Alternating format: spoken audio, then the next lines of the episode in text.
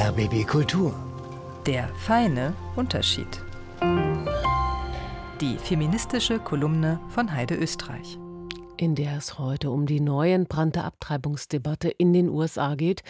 Tausende demonstrieren dort, seit bekannt wurde, dass der Supreme Court, der oberste Gerichtshof, das garantierte Recht auf einen Schwangerschaftsabbruch abschaffen könnte.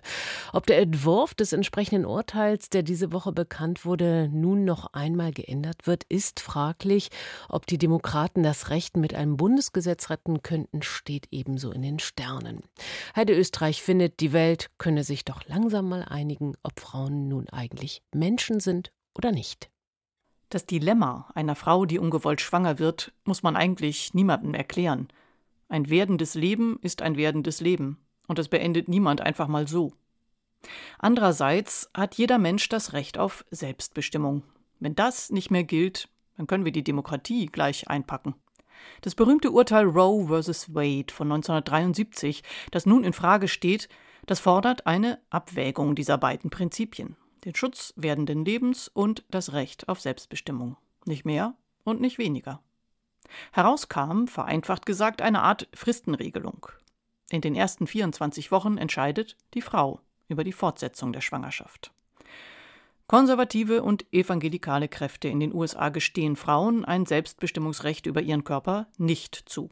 Sie wollen nicht nur ein Totalverbot der Abtreibung, viele von ihnen sind auch gegen Verhütung.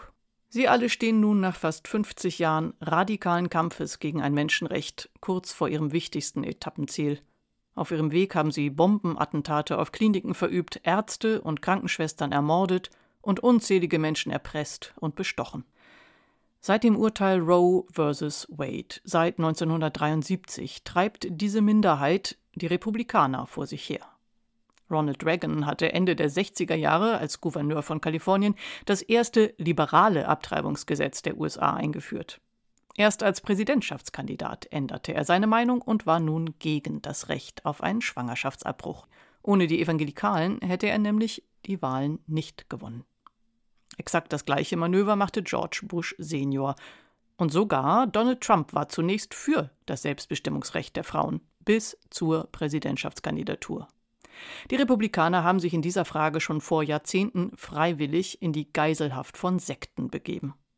Deren politisches Hauptziel seit dem Urteil von 73 fünf konservative RichterInnen in den neunköpfigen Supreme Court zu bekommen, damit diese Mehrheit das Abtreibungsrecht kippt. Jetzt haben sie es fast erreicht. Der Supreme Court könnte natürlich noch für eine Überraschung gut sein.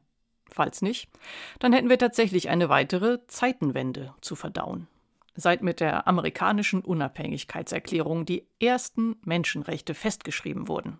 Und zwar zunächst ausschließlich für Männer, fragten Frauen in unterschiedlichen Ironiegraden, ob sie nicht vielleicht auch Menschen seien und ihnen damit ebenfalls alle Menschenrechte zustehen sollten, eingeschlossen das Recht auf Selbstbestimmung. 250 Jahre später wären wir an einem Punkt angelangt, an dem die Führungsmacht der freien Welt diese Frage mit einem schallenden Nein beantwortet.